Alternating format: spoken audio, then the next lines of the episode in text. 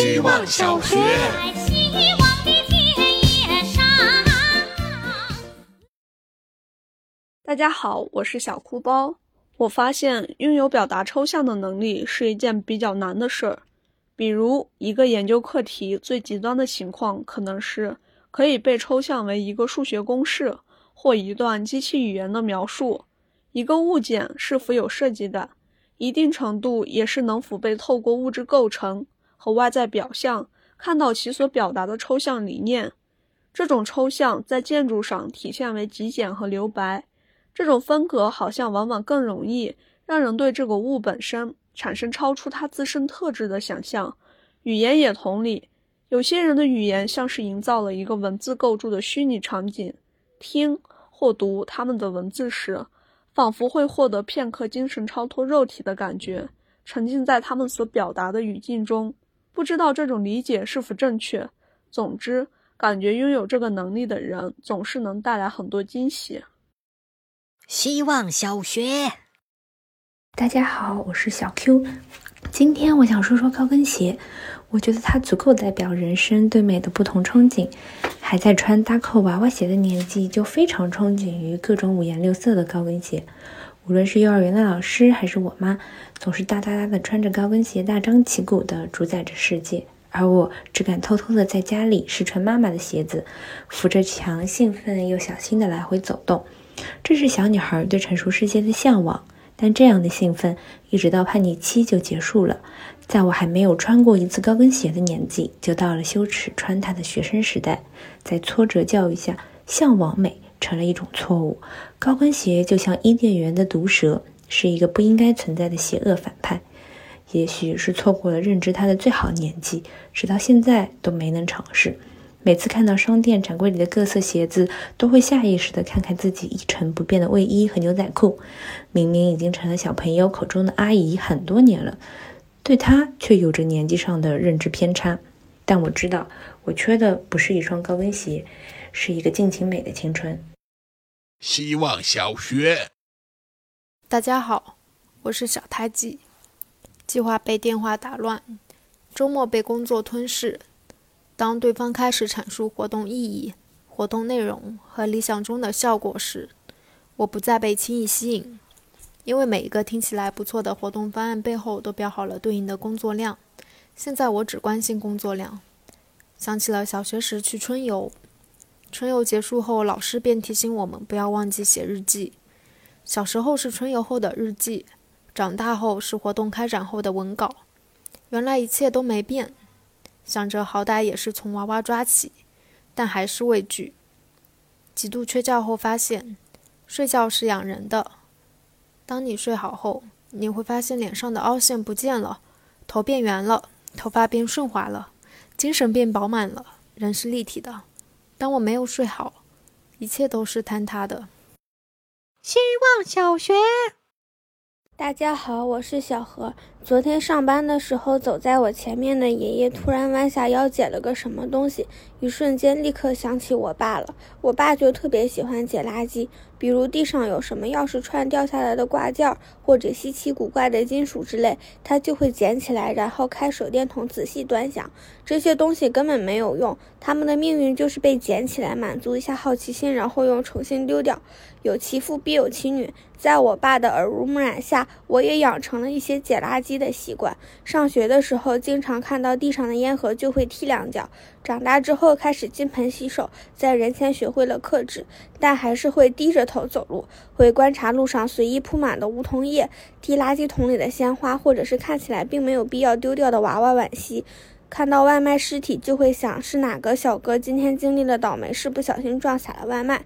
整个世界对于我们妇女来说，就是一个偌大的娃娃机。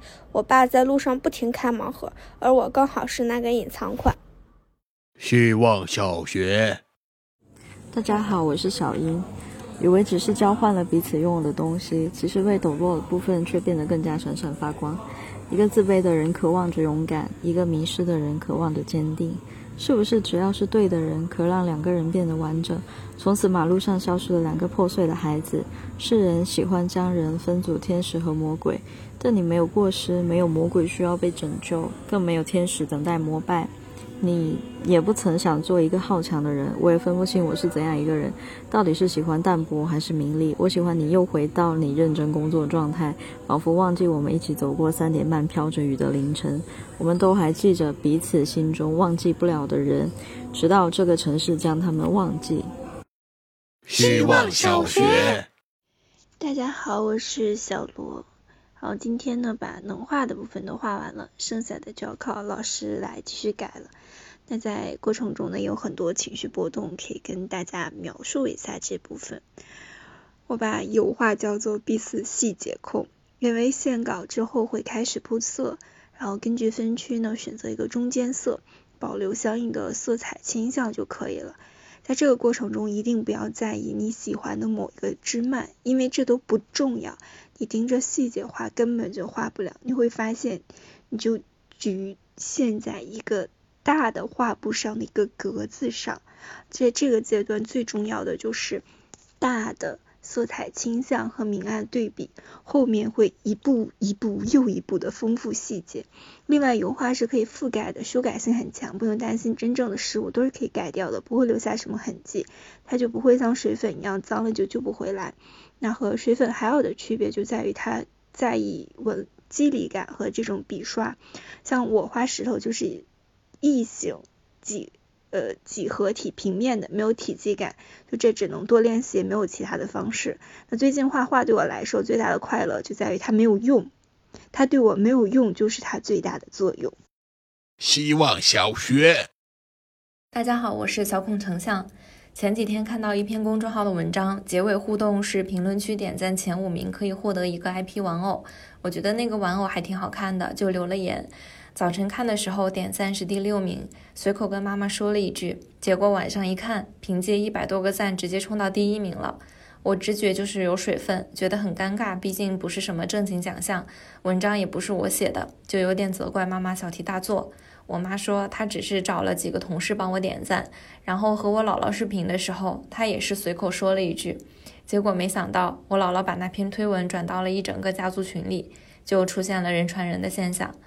我姥姥转发的时候说：“我外孙女想要那个娃娃，大家帮忙点个赞。”今天公众号小编联系我写邮寄地址，我想我收到的哪里是一个玩偶，是一百多份笨拙的爱。希望小学，大家好，我是小流氓。如果兄弟姐妹的另一半找你借钱，并且让你先隐瞒，那这个钱该不该借呢？如果借了，要不要告诉兄弟姐妹这件事呢？前段时间，我表姐夫打电话找我借钱，理由很不合逻辑，但是听起来很吓人。说他酒驾被抓了，需要一点五万。我打电话给表哥咨询这个情况，表哥说可能是因为疫情没有收入，需要资金周转，并说前不久也被借钱，说这次就先不告诉家里人。我最终借了五千给姐夫，结果最近表姐找我说被身边很多人告知，姐夫近半年一直在问所有人借钱。不只是亲戚，甚至还问我姐的同事借了一万，我就觉得当时帮忙隐瞒好像是不应该的，不然起码可以让我姐早点警觉。如果下次再有类似的情况，我决定不借，并且要告知，不再幻想短暂隐瞒可以解决问题了。希望小学，大家好，我是小刘亦菲。不知不觉又到了周五，开始收拾周末去崇明的行李。上次想到要收行李还是周一的事情，一会儿准备出门去澳门签注，然后订下周的机票。上次想到要去澳门还是上个月的事情，时间过得真快。昨天陪身边的男孩去拍了美签的照片，他买好了下个月的机票，准备出去环游世界。上次听他聊起这个决定的时候，还是在半年前，感觉我就是一个躺在时间长河里摆烂的人。每天的进步都是在被顺水推舟，但这样也好，只要定了方向，时间会带你去到大致要去的地方。想想有的时候做一个放风筝的人也好，没有执念，风吹到哪儿算哪儿。因为我相信，是你的早晚都会倒，不是你的就会被大风吹掉。希望小学，大家好，我是刚吃完午饭的小石乐。我总是喜欢用视频下饭，再不济也要听点播客。于是吃饭的时候干点什么，成了比吃什么还重要的问题。刚刚我一如往常的摆好饭桌，但却没有想看的视频，也没有想听的播客。我对着手机纠结了五分钟，终于还是说了句算了。是到了该好好吃饭的时候了。中午吃的是我妈做的瓦煲沙姜鸡，没有了声音和视频分身，我刚开始有点手足无措，只能静静的和这只被做成菜的鸡待在一起，感受我的口腔和它的接触，感受它被我吞咽下去，经过我的食道进入我的身体。这时候我意识到。这和我每天晚上冥想的感觉一模一样，只不过我冥想的时候是在和自己待着，吃饭的时候是和自己待着。能好好的和自己待着，也就能好好的和自己待着。这时候鸡和我没有差别。